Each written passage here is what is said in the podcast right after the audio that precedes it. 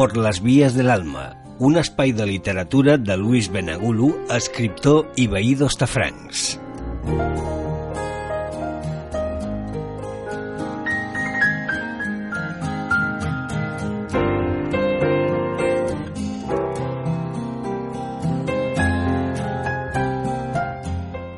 Os comentaré que en el Instituto Geográfico Nacional realizan un concurso de narrativa.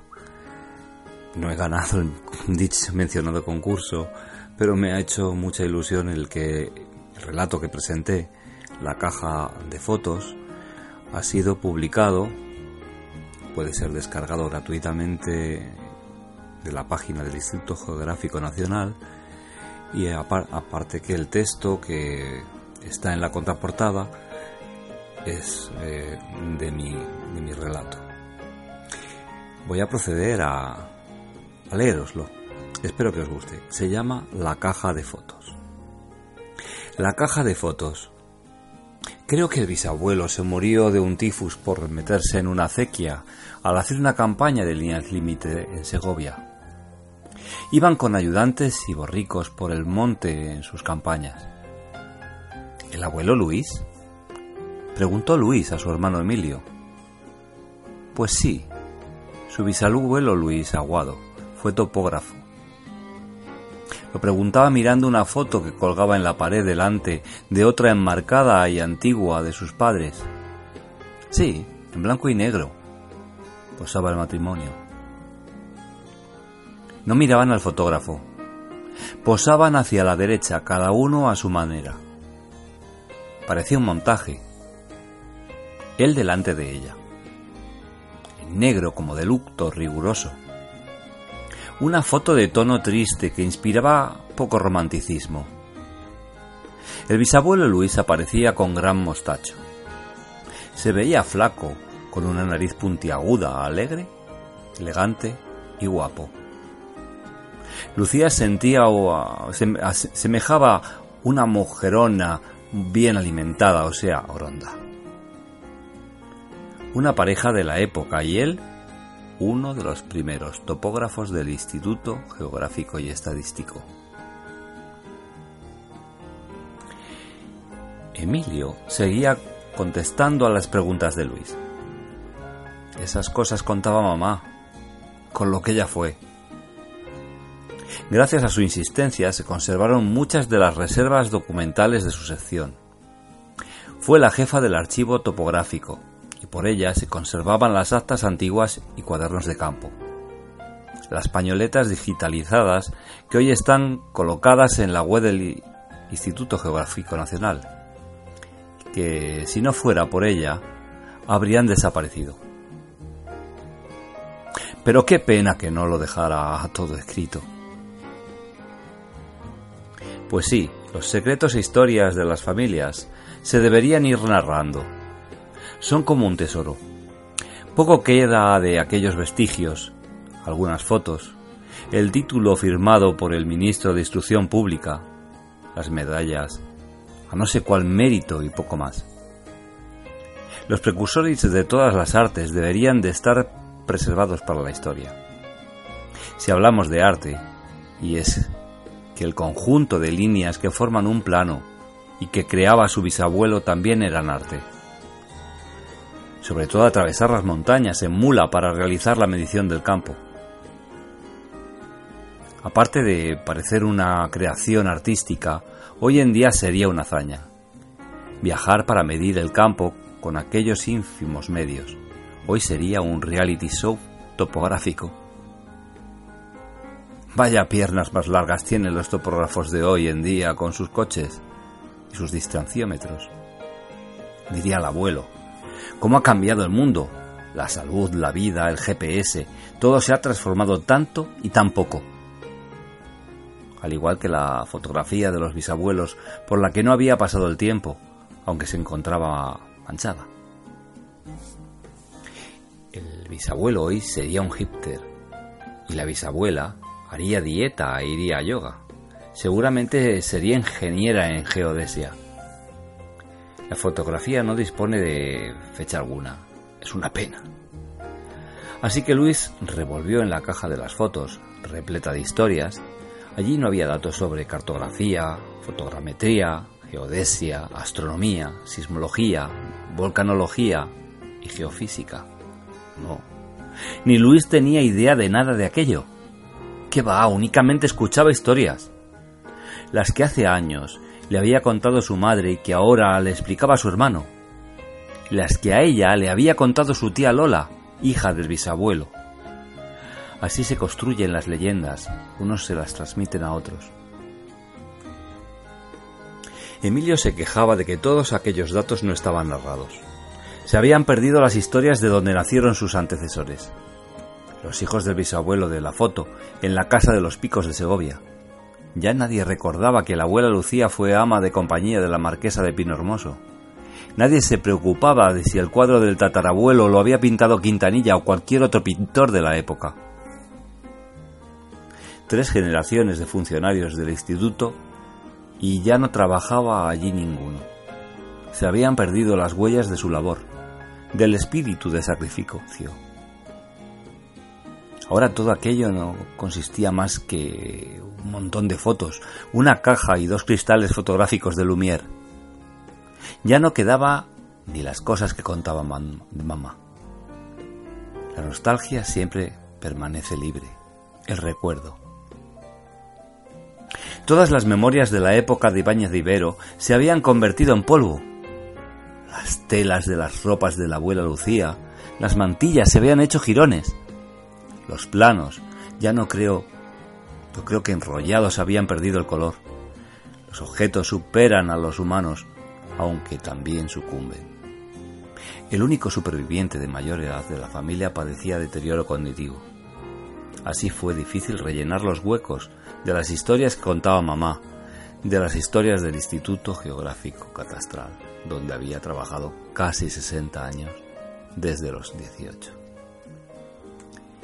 En aquella caja de las fotos podías encontrar imágenes de los despachos del instituto, de 1940, en las que aparecían posando alrededor de la mesa una de escritorio muy historiada y con relieves de madera maravillosa.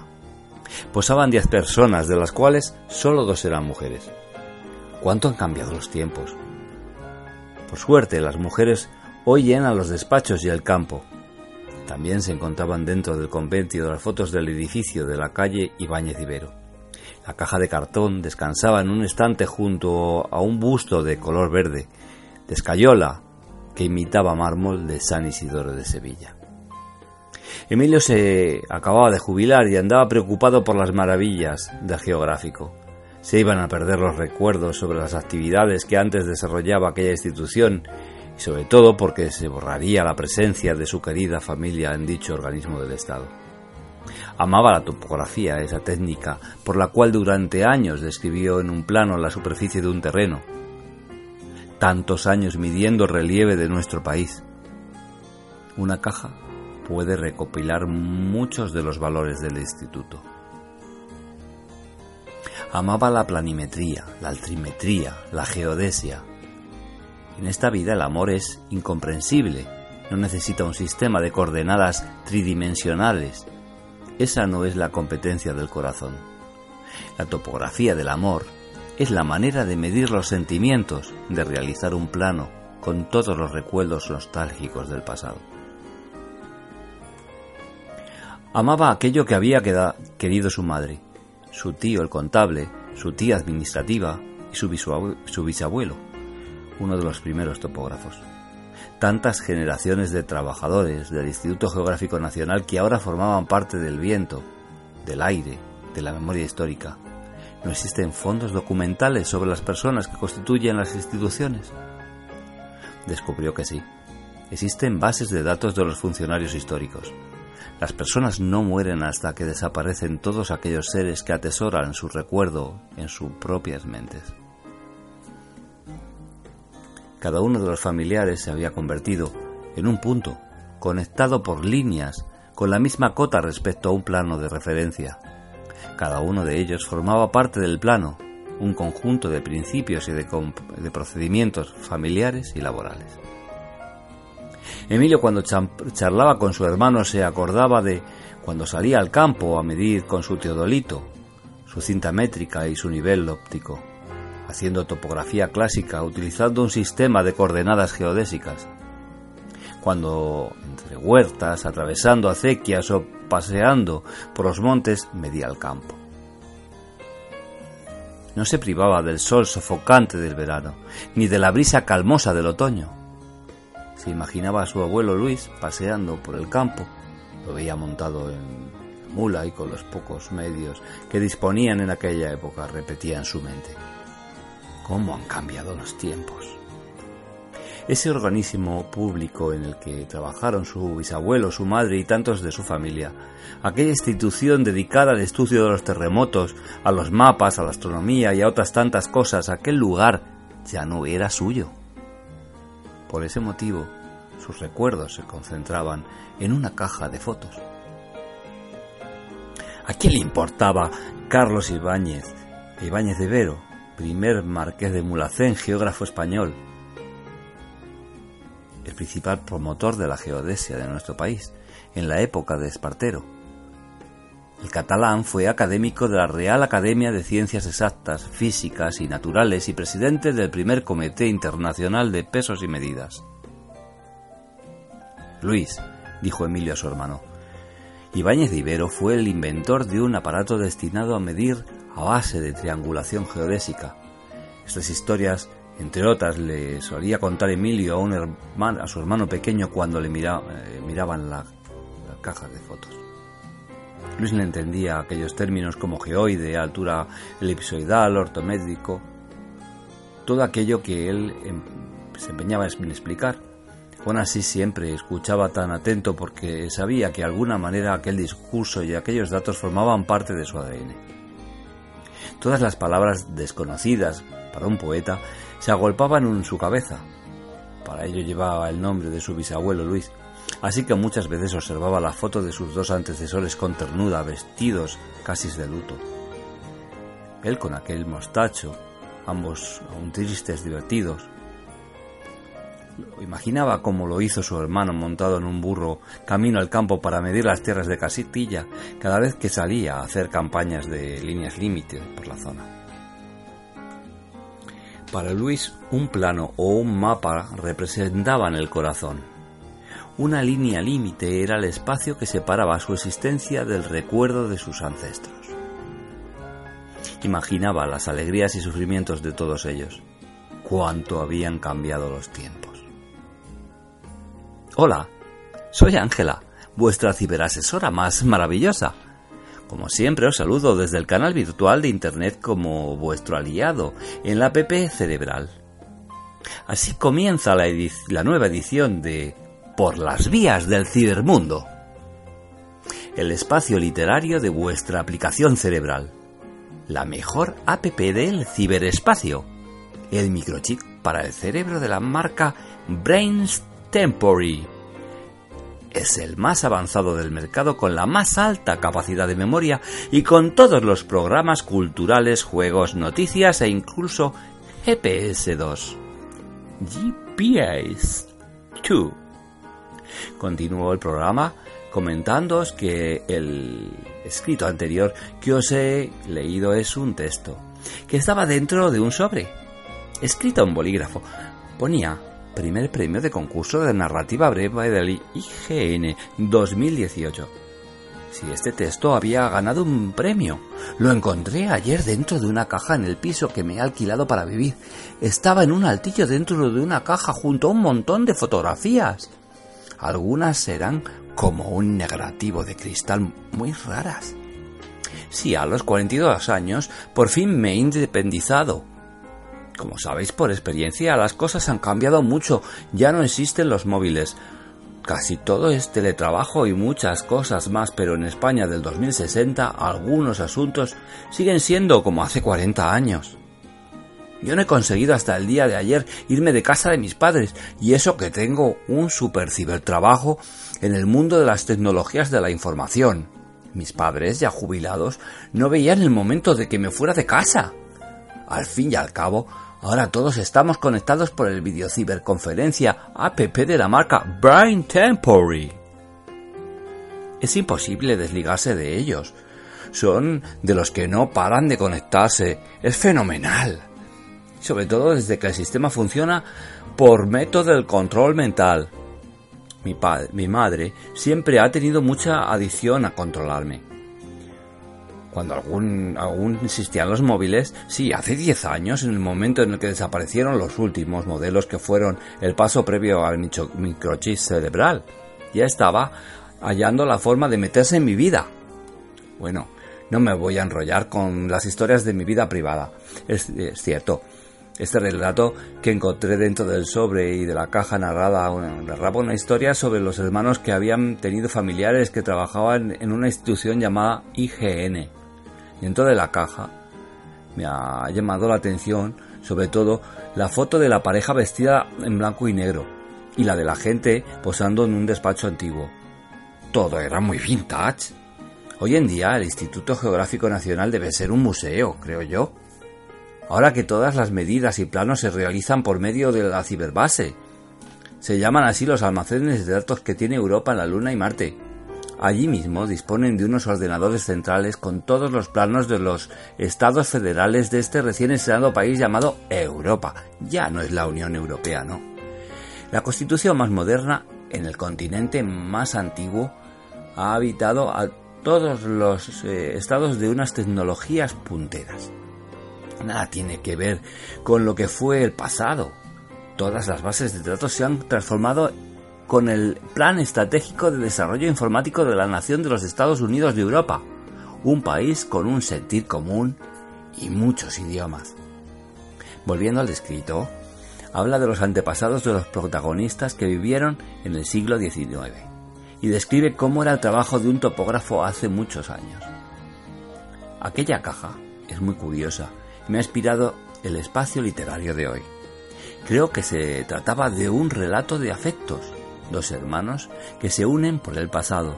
Una caja de fotos les unía en los recuerdos. Aquella institución dedicada a la medida del mundo les enlazaba. Este hallazgo ahora está en mi posesión. Hoy que todo está reducido a un microchip de mejor o mejor o peor marca, que está introducido en nuestra elección, a nuestra elección en nuestras cabezas y que está conectado con la ciberbase. Curioso mundo vivieron nuestros padres, los de la edad de Emilio y Luis. Interesante el planeta que se describe en este relato. Parece una existencia más libre. Ya sabéis que solo con pensarlo podéis conectar a la pregunta de hoy.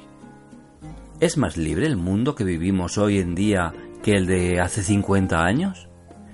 A las respuestas pensadas más originales les proporcionaremos un premio consistente en dos microchips extras para poder acceder a las nuevas ventajas que ofrece Brains Temporary. Recordar que vuestra actual aplicación os mide gratuitamente la tensión arterial, el azúcar y el oxígeno en sangre, todo sin tener que trasladaros a las ciberconsultas sanitarias. Os dejo un día más con mi mensaje. Las cosas más sencillas son las que más satisfacción producen al ser humano. Una caja llena de fotos puede contener vuestro pasado y los mejores recuerdos. Hoy en día hemos dejado de lado el placer que nos daban los objetos materiales a favor de un montón de datos que se archivan en las bases de datos para abastecer nuestros pensamientos. Nunca hemos estado tan conectados ni tan informados. Aún así, lo que daría yo por vivir en ese mundo que vivieron Emilio y Luis hace 50 años. Y este es mi relato un poco entrañable y a la vez humorístico en, en el futuro. Bueno, pues espero que os haya os haya gustado. En el Instituto Geográfico trabajaba mi madre, trabajó ese tal Luis, que era mi bisabuelo, mis tíos, algún primo. Yo no entiendo nada de geodesia ni de toda esta terminología de la que aquí hablo, pero le dedico este relato a mi querido hermano, que sí que lo entiende y lo ha hecho y a Javi, el novio de mi sobrina. Bueno, pues topógrafos todos, aquí Luis Benagulu en las vías del alma. Adiós.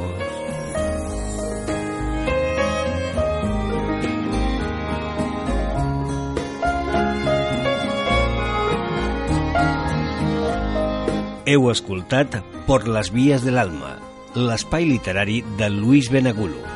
També podeu seguir l'autor en el grup de Facebook Relatos, la Televisió i Groucho.